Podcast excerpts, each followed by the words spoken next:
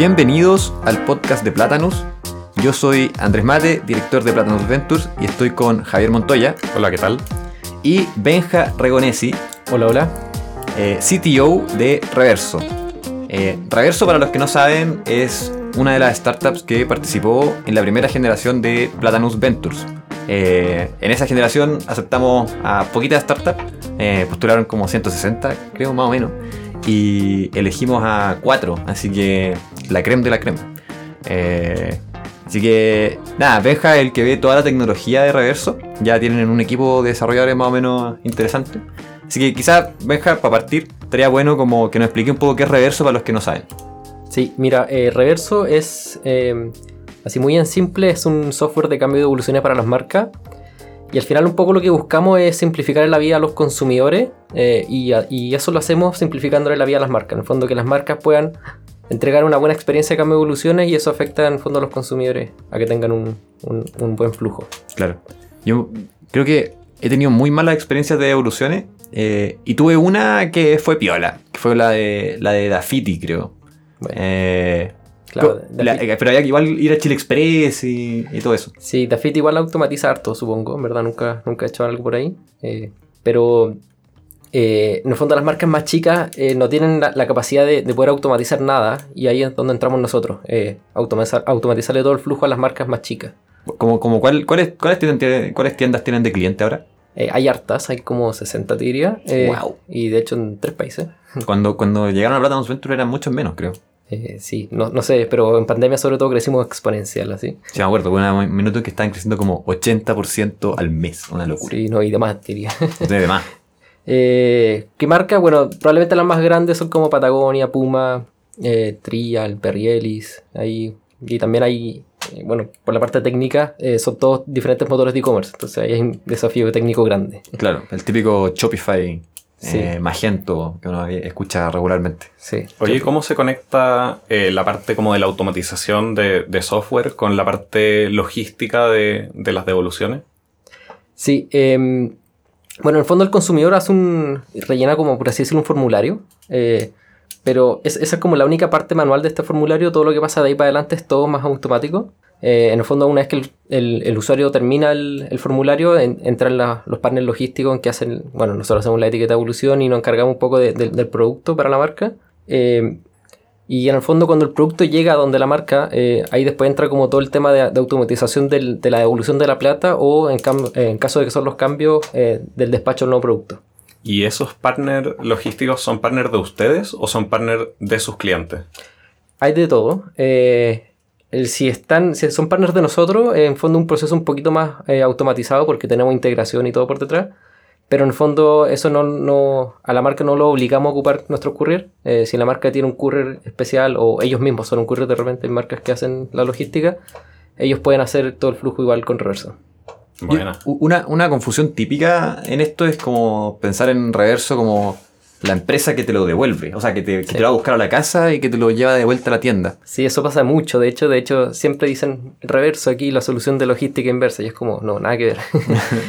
no, somos, automatizamos desde, desde la atención del usuario hasta parte eh, de logística y contables también que tengan involucrados. O sea, es solo software, o sea, no, ustedes no ven nada de logística. Absolutamente nada, aunque eh, reverso partió eso sí como una idea de logística. Ah, ya, ah, no sabía. Sí, eso fue un poco los inicios de reverso y no fue tan fácil desligarse de eso, pero yo diría que ya estamos totalmente fuera. Buena, bacán. Oye, y hablando de eso, de cómo partieron las cosas, eh, estaría bueno quizás como ir un poco hacia atrás y, y, y, cachar la historia de, reverso, cómo partió todo, cuándo llegaste tú, eh, en qué estabas, etc. En reverso somos tres socios fundadores, eh, somos dos Benjamines y, un Clemente. Benja Santa María y Clemente son hermanos. ¿Ya? Y esto parte cuando Benja trabajaba en, un retail grande, no sé si puedo decir el nombre. Dale nomás. Eh, en Levi's, ahí con todas las letras de la letra. Eh, de hecho, Levi's ahora va a ser pronto nuestro cliente. Ah, buena. Eso le emocionó mucho el Benja. Bacán, se siente menos culpable. Sí. Eh, bueno, Reverso parte cuando Benja trabajaba en Levi's y veía todo el tema del e-commerce allá y se dio cuenta del, del dolor de los cambios de evoluciones.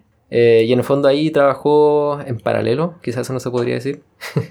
eso no debería saberlo Levi's, por lo menos. trabajé en paralelo y ahí viendo emails eh, de un amigo de ellos, de, de Benji Clemente en el fondo, que tenía un e-commerce más chico y veía todo como, co- como cuál era el dolor principal de los cambios de evoluciones. Bueno, ahí investigó y todo eso. Esto fue como por ahí decirlo como en noviembre.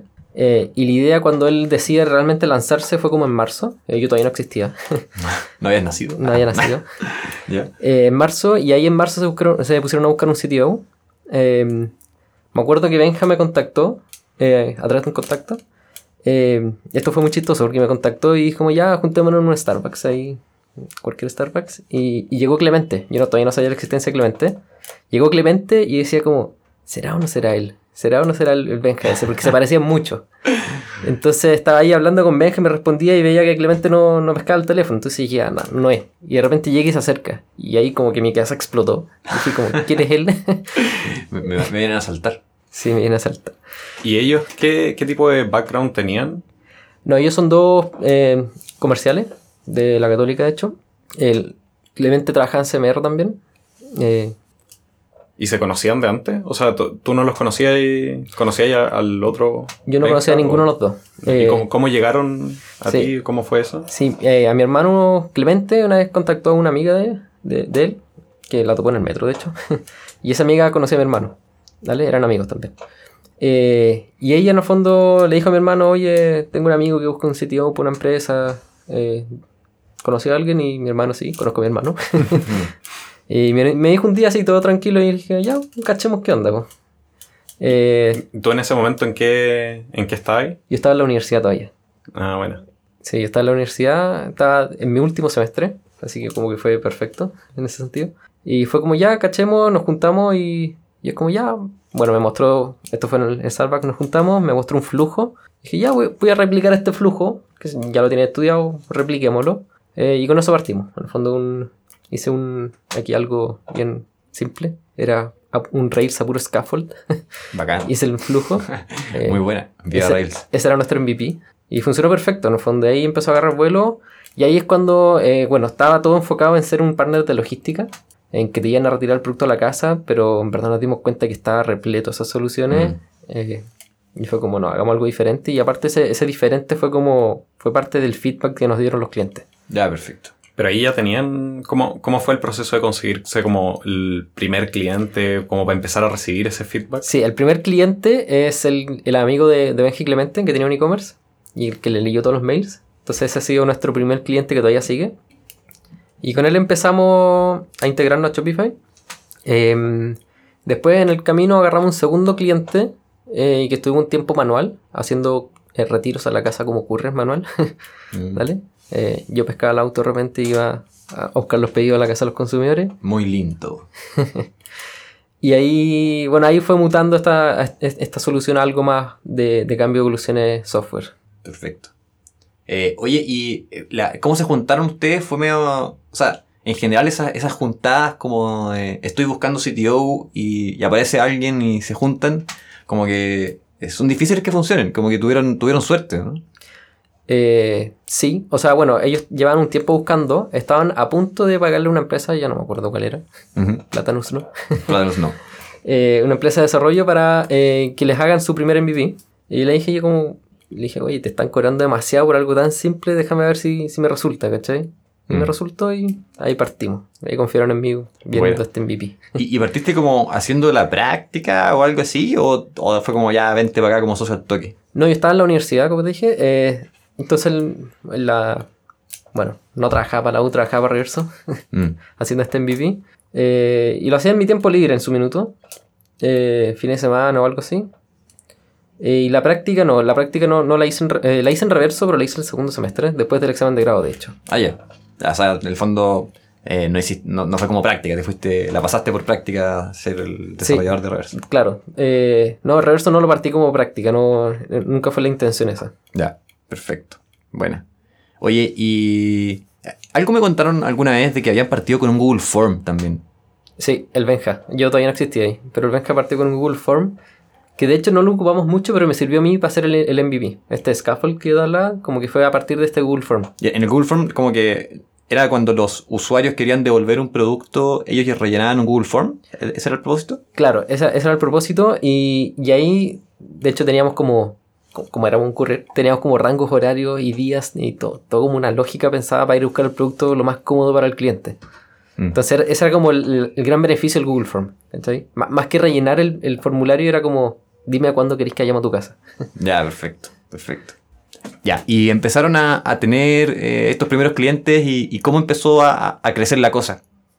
Sí, esto pasó el 2019, los dos primeros clientes. Eh, y después empezamos a agarrar vuelo. Empezaron, eh, empezaron a contactar clientes como locos los comerciales. Dale, y empezó a agarrar vuelo y de repente llegó el 18 de octubre en que, bueno, harto, harto Chile se paró. Y ahí como que nos estancamos por un buen rato. De hecho, bajó el flujo, íbamos en crecimiento y ahí como que nos fue un poco para abajo. Y ahí fue difícil mantenerlo. Después como que llegó el verano. El verano en general para el, para el, el e-commerce es muy bueno. Mm. Entonces ahí también estuvo estancado. Después, eh, en diciembre más o menos salieron las postulaciones a Platanus Ventures, de hecho, ahí postulamos. Eh, y seguíamos como más o menos estancados, de hecho. Y después llegó la pandemia, fue mal, lo veíamos bien negro, y de repente en la pandemia el e-commerce explotó. Mm. Entonces ahí empezamos a crecer como loco.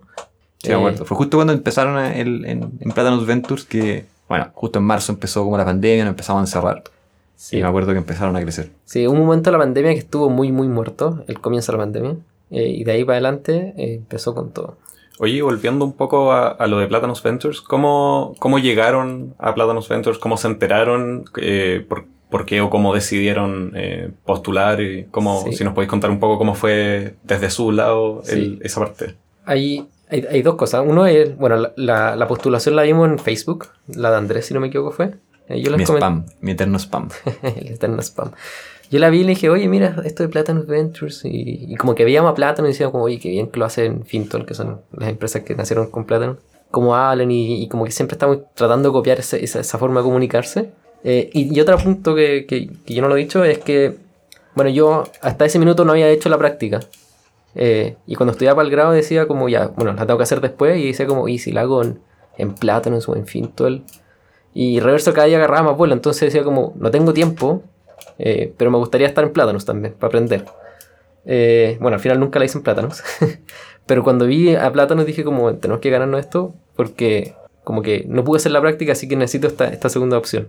Ya, perfecto. Bueno, entraste como por el interés un poco más técnico también de, de- de Claro. conocer a, a estos personajes tan raros. Quizás quizás relacionado con el hecho de que eh, como entraste directo de la universidad a reverso, eh, de repente es bueno como ver cómo hacen las cosas la gente como en otras empresas, quizás cuestiones que están un poco más, que ya tienen una metodología un poco más, más establecida. Tal cual, sí. De hecho, eso fue, ese fue como el gran interés de hacer la práctica en, en Plátanos en otro lado que no fuera reverso. Que bueno, al final obviamente no se dio. Mm. pero era como aprender cómo lo hacían en otros lados. Eh, y por eso el interés también mío, sobre todo, de ganarme Plátanos Ventures, fue como aprender esta metodología que, que, que ocupan en otros lados. Bueno, ¿Y cua- ¿Cuáles son las, las cuestiones que tú dirías como que hay eh, absorbido de, de la cultura de Plátanos en- y, y quizás integrado ahora en reverso o no sé, lo- los puntos como que, que más rescatáis? Sí, eh, ahí, bueno, primero es la libertad que, que, que, que en el fondo Platanus tiene. eh, como, este, bueno, la metodología que ocupan acá, eh, en el fondo de, asignar como proyectos y no tareas, ¿vale? Al desarrollo. eh, como que te da mucha más libertad y, creo que lograr un producto mucho mejor. eh, dejar a los devs libres en cómo hacer las cosas. Eh, eso y, por ejemplo, algo muy mínimo podría ser, es como los viernes libres o como de, de desarrollo interno. mm. Es una práctica que ya, que ya copiamos, de hecho. Ah, ¿en serio? Sí, Bueno, para, los que no saben, en Platanus lo- los viernes en general los dedicamos como a proyectos que no son de clientes. Eh, como a proyectos internos o hacer cosas como grabar el podcast eh, que estamos haciendo ahora un viernes. Eh, bacán. ¿Y, y cómo salió eso? bien. De hecho, comenzamos ahora, en enero, con eso, la semana pasada. eh, y hoy día segundo viernes. y en el fondo la idea de esto es como... eh, son dos cosas. Es como aprender como tecnologías nuevas. En el fondo uno está todo el día como enfocado en el producto, producto, producto. Y no te queda tiempo para aprender cosas nuevas. Y, y esa es la idea del viernes, como aprender cosas nuevas. Eh, y lo otro son proyectos internos también, que de repente decís como ya producto, producto, producto, pero de repente decís como oye, no, no tenemos nada interno para nosotros. Mm. Oye, ¿cuántos, ¿cuántas personas son en este momento en reverso? Somos nueve, no todos devs, ¿vale? Tenemos eh, cinco desarrolladores, incluyéndome, yo también estoy desarrollo, y Hay algunos, hay un practicante y los otros son ya full time. Ah, buena. Buena. A full time. ¿Y, y qué, qué- qué hace el resto de las personas? Eh, aparte de, bueno, Benja y Clemente. Sí, nosotros tenemos mucha la idea de, de automatizar todo y, y como tratar de, eh, en vez de tener como un equipo de, no sé, de, de resolver como cosas manuales, preferimos como tener un equipo de devs desarrollando una automatización para eso.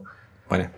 Eh, pero hay cosas que son que de repente por la escalabilidad no, no, podéis automatizarlo todo al tiro. Eh, y también hay cosas que de repente no se pueden automatizar. Mm, Eh, y tenemos equipos para operaciones un poco y como para growth Ya. y como marketing y todo ese tema. Perfecto. Perfecto. Buena. Oye, y... Hay como que son cuatro personas en ese lado y todos los demás son devs. Ah, perfecto. Ya como 50-50. Más o menos. De hecho, más, 50, más de 50-50, más devs. que- O sea, ahora buscamos más devs, de hecho. No, ya. ¿Ta- ¿Están en eso ahora? ¿Están buscando más devs? Sí, siempre, te diría. Pero Ya, perfecto. como que nunca queremos perder la oportunidad de buscar un buen dev. Eh, no siempre estamos con una oferta activa, Mm, eh, pero siempre es como escuchando buenas recomendaciones. perfecto. Bueno. Oye, y ya, pues, y entraron a, a Platinum Ventures eh, y, y empezaron a, a crecer.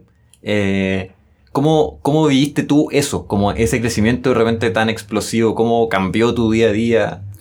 Bueno, estaba en pandemia, no, no había mucho que hacer en verdad. Había harto tiempo libre, ¿verdad? había mucho tiempo libre, entonces eso vino perfecto.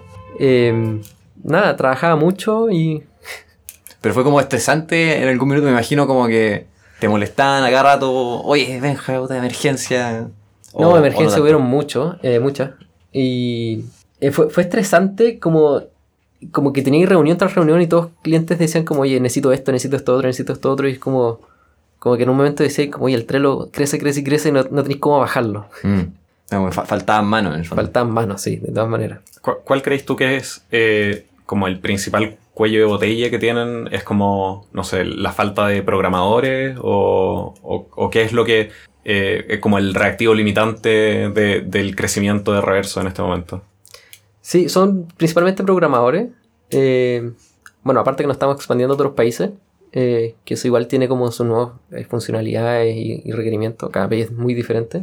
Eh, pero sí, yo diría que principalmente son programadores, eh, porque, como te digo, el Trello está gigante y no para de crecer. Y, y en el fondo, nu- nuestra idea siempre es automatizar todo desde la programación. Entonces, como que toda automatización requiere de programadores, todo desarrollo. Oye, ¿cómo ha sido el, el proceso como de expandirse a otros países? Eh, muy complicado, necesitan gente allá, necesitan, no sé, de repente viajar o, o tener como asesorías legales o... Sí. Eh, en pandemia nos vino súper bien porque hay muchos trámites que antes se hacía presencial que ahora los puede hacer online eh, en otros países. Eh, en México creo, ahí me cuenta que, que hay muchos trámites que, que uno tenía que viajar para hacerlo y ahora como, como no se puede ni siquiera ir a la sucursal de allá porque está cerrada, se hace todo online. Entonces eso nos ha ahorrado mucho, mucho tiempo y nos ha dado mu- mu- muchas facilidades de poder abrir nuevos países. Eh, y sobre el lado técnico, bueno, hay todo un, un tema de, de manejar multimoneda, multipaís, internacionalización básicamente, Claro. multidioma. Me imagino que debe haber sido duro pasar, haber pensado quizás eh, solo en peso y de repente, chucha, tenemos que... Sí, de hecho, peso, eh, bueno, por el lado más técnico, eh, no tiene decimales, lo cual es muy fácil para la programación. Claro. Y cuando le empezáis a meter decimales a, al- a- a las operaciones para un computador, ahí el computador, eh, como decimos, se marea. Mm, no, no, no suman en decimal el computador. claro. Ya, ahora, ahora están en... Quieren entrar a México porque yo sé que están en Brasil ahora. Estamos en Brasil, queremos entrar a México, de hecho tenemos ya un cliente en México. ¿Ah, en serio? Sí, tenemos un cliente en México y queremos también abrir otros mercados. Buena. Y cuando yo veo que, que Fintual se va a México, es como que Fintual tiene que irse y, y es- y estar allá porque una ministra plata, digamos, y tiene que regularse y tiene que tener un equipo ahí en México haciendo todos los papeleos que tienen que hacer, etc. pero ustedes tienen que hacer eso, ustedes son como más software, ¿no? Sí, eso, eso, como lo decís tú, eh, como somos software no necesitamos casi de operación en México. Entonces para nosotros abrir un país es, es casi que eh, agregar un país al software. O sea, encuentro increíble eso, como la capacidad de un software de filo, irse a cualquier lado con unas actualizaciones Sí. en el código nomás. claro. Igual hay detalles mínimos eh, que, que requiere cada país, no sé, el manejo de direcciones diferente. Ah, ya. Probablemente los impuestos son un poquito diferentes, pero en el fondo uno hace el código pensando en eso, como Mm, La cuestión tiene que soportar múltiples países multimonedas. claro. Y una vez que me imagino que ya lo hacís para uno o dos países, ya el resto sale votado. Sí, salir a, a Brasil, que fue el primer país, fue un poquito más difícil por todo este tema de multimoneda y multidioma. Pero ya después de abrir México fue un, par de semanas, ¿no? La cagó. Y después abrir otro país va a ser menos, quizás. Menos, probablemente, sí. Y, y cómo, eh, o sea, cuan- cuando, deciden abrir un país nuevo es porque les han llegado eh, potenciales clientes que les dicen, oye, necesitamos esto en Brasil, necesitamos esto en México, o es como más una iniciativa de ustedes de decir, oye, el mercado en México es gigante, entonces vámonos para allá. Una mezcla de los dos, eh, pero sí, nos llegan clientes de, de Brasil y de México y de otros países que, que nos piden cómo abrir esto en otros países. Eh, en el fondo, y, y- y pasa mucho en Chile que, que las marcas, que, que- las marcas multi, eh, ¿Nacionales? multinacionales eh, tienen, internacionales, no sé. no sé cuál será la palabra, pero tienen las operaciones en Chile. Mm. Entonces, cuando uno habla con marcas chilenas, eh, en general, obviamente no siempre, tienen otras oficinas en otros países.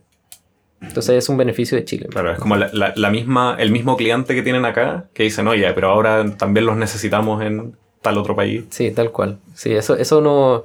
Eso, eso no ha hecho abrir. Eso, de hecho, es. El, el orden de los países ha sido por los clientes al final. Eh, lo- los clientes nos han pedido, nosotros teníamos principalmente otro orden y otros tiempos también. Y estos clientes nos han apurado básicamente a, a- a abrirnos a otros países. Claro. Que entre de, de ser ese proceso como de empezar a irse, a, a- a irse entre comillas, porque no te vais, pero empezar a operar con otros países. Debe ser muy Sí. Igual, igual hay como un, poco un trade-off. Eh, recuerdo el, el live de Guille de Buda de hace un par de días que eh, él comentaba que al principio como que se expandieron a varios países, eh, pero después se dieron cuenta de que en realidad es- estar en, en varios países obviamente es bueno, pero de repente es fácil perderse en eh, irse a muchos países versus el como tratar de penetrar bien en los países en los que estáis. Mm. Ahora, obviamente, Buda eh, tiene, tiene como estos problemas que también tiene Fintual, que es que como manejan plata, es mu- mucho más pesada la, Tienen como la- la operaciones, operación. claro, tienen operaciones más fuertes en cada país. Mm. Sí, sí, claro, el caso de un software es mucho menos. Sí, no- nos pasa mucho que, que al final un- una funcionalidad que nos pide un cliente al final aplica para todo. Eh, Ya. Entonces, como que estemos o no estemos en Chile, eh, por suerte, como que la, la funcionalidad que nos piden las piden en todos lados y en todas las regiones. Perfecto. Bueno. Oye, eh, ¿qué, qué en el camino que hay hecho como por reverso, empezando desde trabajar en la U hasta ser el CTO y ahora que trabajar con un equipo de desarrolladores, como qué, qué lecciones hay aprendido en el camino? Eh, quizás es una pregunta un poco difícil, pero en una se te ocurre algo. Sí, eh, yo creo que son muchas, eh, pero yo diría que, que lo, lo primero que se me viene, eh, por el lado técnico por lo menos, es como eh, que uno como CTO y como fundador probablemente partió un código solo, hiciste el 100% del código, en un principio obvio, y lo tenéis que dejar y, y se lo tenéis que entregar al 100% a otra gente que, que no, que no hizo tu código y que tiene que entender y tratar de como escribir el mismo lenguaje que uno, como seguir la misma línea, por así decirlo. Ujú.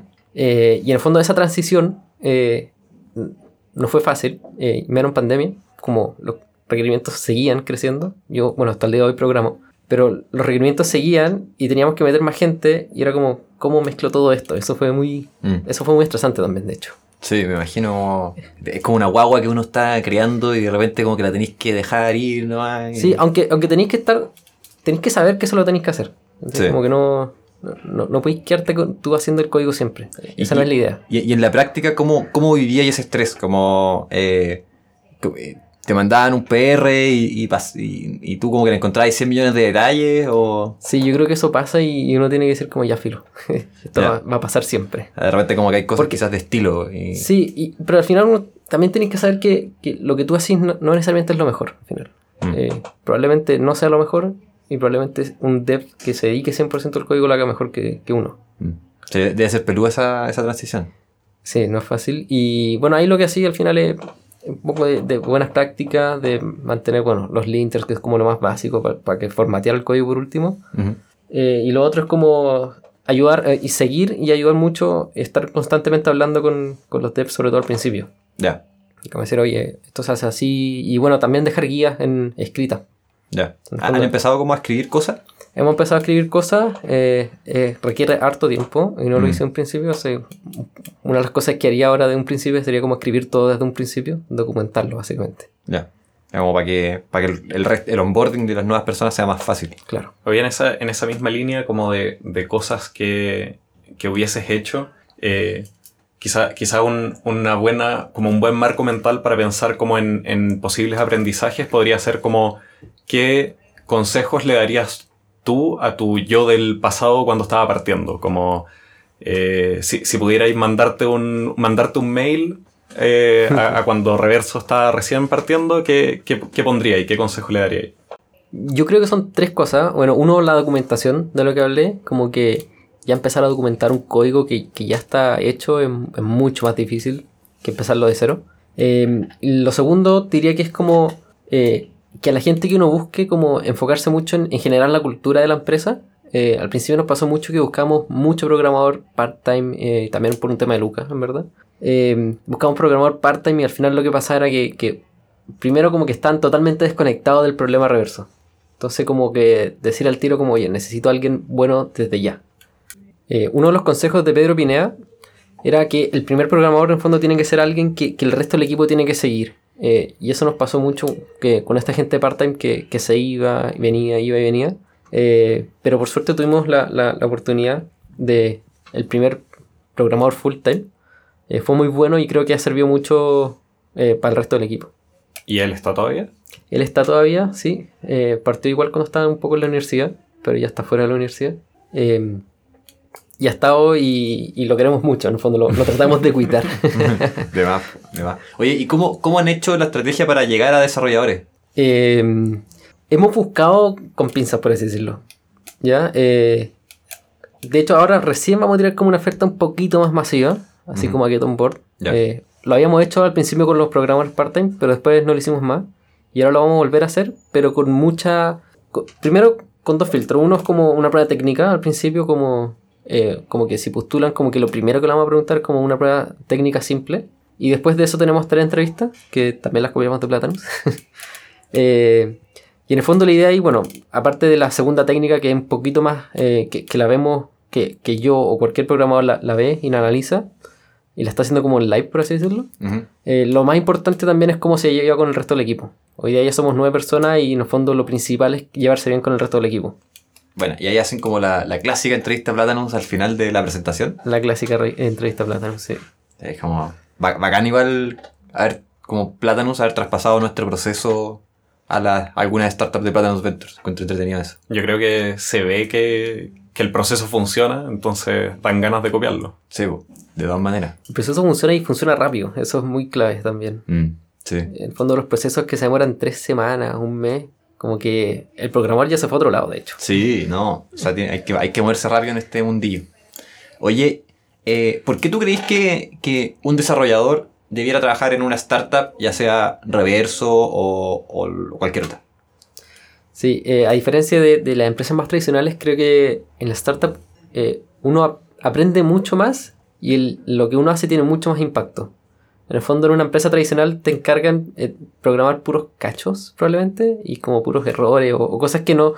que, que muy difícil que un consumidor final lo vea Mm. y lo ocupe. En una startup, como que tenéis que, como que levantar el problema, eh, programarlo y dar la solución, y lo van a usar en dos semanas más.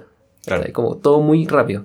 Y como versus, versus ponte tú, Google o Facebook. Bueno, nunca trabajo ahí, pero eh, al final lo que me imagino yo ahí es que eh, uno debe hacer como siempre como cosas internas o cosas como muy de eh, eh, proyectos muy específicos probablemente para probar y, y que ya ver algo realmente eh, en Facebook o en Google que, que uno lo haya hecho debe ser muy difícil.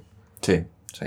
Como que estáis optimizando el 1% del Sí. clic eh, en el botón de la esquina. Yo creo que, claro, pues es distinto ser eh, uno de los, no sé, cinco desarrolladores de una startup Claro. que ser uno de los 100.000 desarrolladores de Google claro, o ese, Facebook. ese otro punto. Al final eres uno más del montón en esa empresa. Ah, claro, eres un tornillo que, que es como aparte completamente reemplazable probablemente, onda, no, imposible conocer al, al resto de las personas.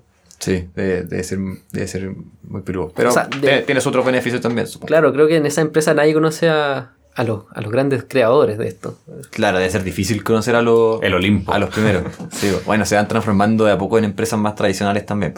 Oye, ¿y ¿cómo lo han hecho para poder ir generando esta cultura interna? eh, sobre todo en, en pandemia, eh, no sé, han hecho, han tenido eh, sesiones de, de jugar jueguitos online o, o qué, qué tipos de cosas han hecho. Sí, tenemos un poco de eso. Eh, bueno, cuando estuvimos en fase 3, nosotros tenemos una oficina y íbamos opcionalmente, el que quería ir iba... eh, nosotros íbamos una vez a la semana, ahí el, quería, el, que, el que quería ir iba cuando quería. Entonces ahí nos pudimos conocer, pero ya en pandemia, un poco ilegales, no me acuerdo si ya era ilegal o no, eh, hicimos un par de asados para conocernos todos, porque ya después de seis meses de estar encerrados, eh, tenéis que conocer a la otra persona y, y como que la veis, después de verla en dos dimensiones, verla en tres dimensiones es muy diferente. De todas Eh, maneras. Y- Nos pasó también en Platanus con desarrolladores que entraron justo cuando partió la, la pandemia y que no habían venido nunca a la oficina y que no, no los había- o sea, siempre los habíamos visto en el cuadradito de, de las videollamadas. Y después uno piensa, oh, me lo imaginaba más alto. No, mentira. Clásico. Sí, lo otro que hacemos también, eh, tenemos reuniones como de libres, por así decirlo, con cerveza. Eh, le llamamos los jueves de reverso, el jueves para que el viernes lo tengan más libre. Eh, el jueves de la tarde, en el fondo, nos, nos conectamos con una cerveza y de repente jugamos o hablamos de cualquier cosa al final.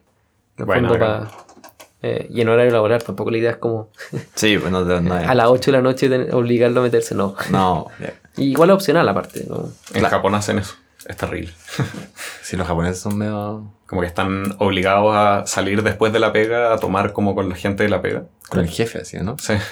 Y tienen que quedarse tomando mientras que el jefe siga tomando. Qué terrible. Porque no pueden dejar al jefe tomando solo, ¿cachai? Como... Si te toca un jefe medio alcohólico, estáis cagados. Qué, Sí. qué duro eso. y, y el alcoholismo de verdad es, ¿Es un problema? es un problema. ¿What? ¿En serio? Porque tomas, es muy frecuente que salgan de la pega y vayan a tomar. O sea, trabajan, después hacen horas extra, que tampoco se pueden ir si es que no sean todos, y después se van a tomar y Como que vida más intensa. llegan, no sé, súper de noche a la casa, como medio borracho, y es como, Y al otro día Parte- tienen que levantar a las 6 de la mañana. claro, parte del día de trabajo. ¿Y, y esto, esto se hace todos los días, sí? Que todos los días, pero... O sea, todos los días se hace, me imagino que no todos los días en todas las empresas. Pero todos los días, o sea, Ah, ya. yo cuando, cuando estuve allá, eh, no sé, martes y veía ahí en la noche gente volviendo en el tren así. Papa. Hechas papas, sí. Exactamente. Bueno, quizás descansen los fines de semana. ¿Quién O sea, sabe? la única que les queda ya. Ojalá. Sí. Oye, y hace poco salió algo de una política nueva de devolución de Amazon. No cacho de qué se trata. No si nos podía explicar un poco. Sí, no, eh, es, es, es muy simple, pero a la vez muy complicado, probablemente. eh, pero es eh, que los productos no se devuelvan y te devuelvan la plata. Así, directamente. Claro, como tiene más, es más, probablemente para Amazon es más costoso que te devuelvan el producto, no solo la parte logística, sino que volver a meterlo en el inventario. Eh, entonces es como ya, quédatelo, consumidor, no, no me interesa tu producto que, que lo queréis devolver. ¿Y qué, qué tipo de productos, como en general, la gente no querría devolver? Sí, bueno, ahí deben tener una buena regla de negocio, pero lo más directo es como mascarillas, por ejemplo, o cosas así. Que bueno, hay empresas que de frontón dicen como, no me podéis devolver una mascarilla. Y atrás como, ya devuélvela y te devuelvo la plata, pero no me interesa la Te, mascarilla. te devuelvo tu mascarilla con COVID. Claro. ¿Y qué, qué, qué tipos de medidas se pueden tomar para evitar como que la gente se aproveche de sacar productos gratis? Ahí, bueno, Al tiro pensando en la maldad, Javier. en la maldad y cómo la, la Estoy pensando en cómo evitar la maldad. Está bien, está bien. Sí, uno puede, bueno, en reverso podemos identificar consumidores. eh, entonces, si un consumidor devuelve de diferentes marcas, eh, para nosotros es el mismo consumidor. eh, y podemos de, de cierta forma parametrizarlo. Y, y eso significa que eh, después no se le da esta opción y, y- y cómo, eh, cómo se manejaría ese caso. O sea, en ese caso a este consumidor sí se le iría a buscar este producto que como que entre comillas no vale la pena o como... Claro, o sea, en el fondo, si alguien, comillas, se porta mal, eh, después no le ofrecís como las, las mismas facilidades que tuvo en un principio. O sea, que alguien se porte mal es como que yo me compro mascarilla en las 10 tiendas eh, que venden mascarillas que usan reverso y las devuelvo, las devuelvo entre comillas, todas, y me dan la plata en el fondo. No sé si necesariamente mascarilla, porque, claro, o sea, si, si compraste 100 mascarillas y querés devolver las 100, como que hay algo raro. Mm. Eh, pero también se, se hace para productos más caros de repente. Y, y lo otro que se hace es que te devuelven la plata antes de que el producto realmente te llegue. Entonces, si te mandaron, por ejemplo, piedras, decís ya, este consumidor se porta mal y Ah, como que te- el, el usuario final te devuelve cualquier cosa al hacer la devolución, ¿eso? Claro, es que hay, bueno, ca- cada empresa tiene diferentes políticas, pero lo que se da mucho es como que antes de que el producto ya te llegue, tú ya mandaste el nuevo o devolviste la plata. Ah, Como para que el consumidor final tenga una mejor experiencia. Son distintos tipos de, de portarse mal, entre comillas. Claro. claro. Bueno, es, es un parte de lo que hacemos nosotros, como, como la idea de, simplificar la vida a los consumidores es como decirle como, oye, verdad no me interesa que el producto me llegue y lo revise y todo, eh, voy a confiar en ti y te devuelvo la plata al tiro porque sé que la estás esperando. O Claro. te envío, bueno, nosotros hacemos, incentivamos más los cambios sobre todo. Mm. Entonces te envío los productos antes para que esa espera no sea de tres meses, que es lo que pasa realmente con, con clientes que no tienen reverso, y sea una semana o dos. Sí, qué bueno. Entonces, entonces esos, esos usuarios o clientes finales que se, que se portan mal eh, y, y que, ya lo, que ya los cachan, eh, van a tener que después empezar a esperar, no sé, mucho más tiempo para verificar que su, lo que están devolviendo efectivamente sea... Claro, los y- que se portan mal, por así decirlo, como que llega el producto y lo tienen que revisar. eh, que bueno, no nos pasa mucho por si acaso, pero... Mm. eh, y ojalá que no se vuelva una, una, una conducta normal. Pero, pero al final esa idea, como el, que- el, por así decirlo, el que se porta mal queda como tachado.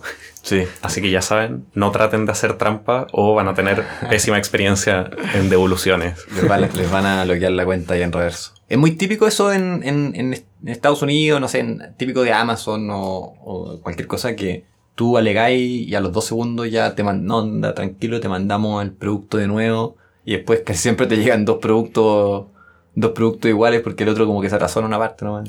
Sí, eso pasa mucho. Yo, yo estuve en un intercambio en Estados Unidos eh, y bueno, me hice fan de Amazon.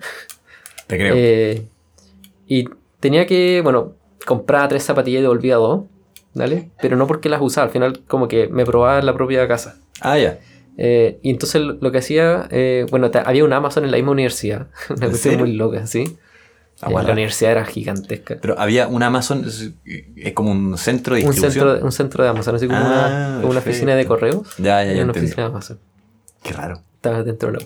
Eh, entonces, tú ibas a Amazon y tenías como un, un, un espacio donde dejáis el producto, eh, lo tiráis así como, no sé si se acuerdan, pero cuando uno tira las películas del Blockbuster para adentro, y aquí tiráis los productos en la caja. Perfecto. Eh, y antes de que salierais de esa oficina de Amazon ya tenéis la plata de vuelta. Qué loco. Así Sí. partió Netflix también.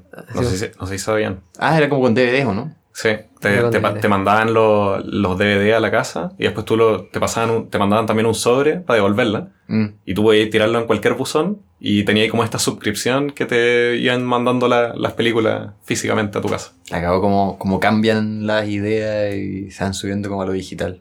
Qué loco, qué bueno. A mí me pasó algo parecido con, con Lime. Eh, La primera vez que usé Lime, como que eh, er- estaba como, lo usé así como para cachar cómo Lime, esto, era. esto es scooter. Los scooters eléctricos, sí. Perfecto. Y después de, de ocuparlo me salió como un típico pop-up así como de, oh, califica tu viaje, no sé qué. Y yo como que no entendía mucho como, como bien qué me estaban preguntando. Entonces puse como comentario así como, eh, ¿sabéis que la- encontré que, la- que las ruedas son un poco chicas? Como que... Entonces, no sé, pues cuando hay como desniveles igual es como medio incómodo. Y ya lo mandé y después al rato me llegó como una notificación así como, oh, eh, perdón por el problema que tuviste con tu scooter y me devolvieron la plata. Ah, y yo qué tela. como, excelente servicio. Eso pasa Hay mucho. que alegar entonces. Sí, eso, eso pasa mucho en las startups nuevas, sobre todo, que el consumidor es lo primero, en el fondo, y, y uno pierde plata con tal de tener un, buenos consumidores, en el fondo, como tener esta masa de consumidores. No sé si les pasa a ustedes que tienen algún amigo, algún conocido que es el típico que alega por todo. Eh, como que eh, tiene el menor problema y alega y hace un escándalo. Y, y uno que de repente como repiola, no, no dice nada, y dice, nada, filos, igual se entiende, es una empresa chica, da lo mismo. Pero a ese personaje le- en general sale muy beneficiado alegando. Eh, Hay un, hay un ref- como un Es- esos son- feedback ahí. Esos, esos Sí. son los que tachamos nosotros. Claro, a, a eso hay que tachar en algún minuto. Sí. Bueno. Oye, eh, ha estado muy entretenido el, el capítulo. Gracias, Benja, por venir. Ahí, Gracias a ustedes por invitarme. Oye, si, si es que a algún desarrollador le interesa saber más de Reverso, le, le escribe algún correo, entra a alguna página. Sí, bueno, tenemos la página, pero la página no está como la sección de jobs. Eh, pero que me escriban a mí eh, o a escríbanle a hola.reverso.cl. Perfecto. Un mail mucho más simple, Sí, más recordable. más recordable. Sí. El tuyo es como B, Regonesi, no sé qué. Sí, la gente realmente no sabe cómo escribir mi apellido. Sí, sí, mejor ahí- de todas maneras. Eh, así que eso. Eh, gracias Javier, gracias eh, Benja. Eh, así nos vemos en el próximo capítulo. Chao, chao. Chao, chao.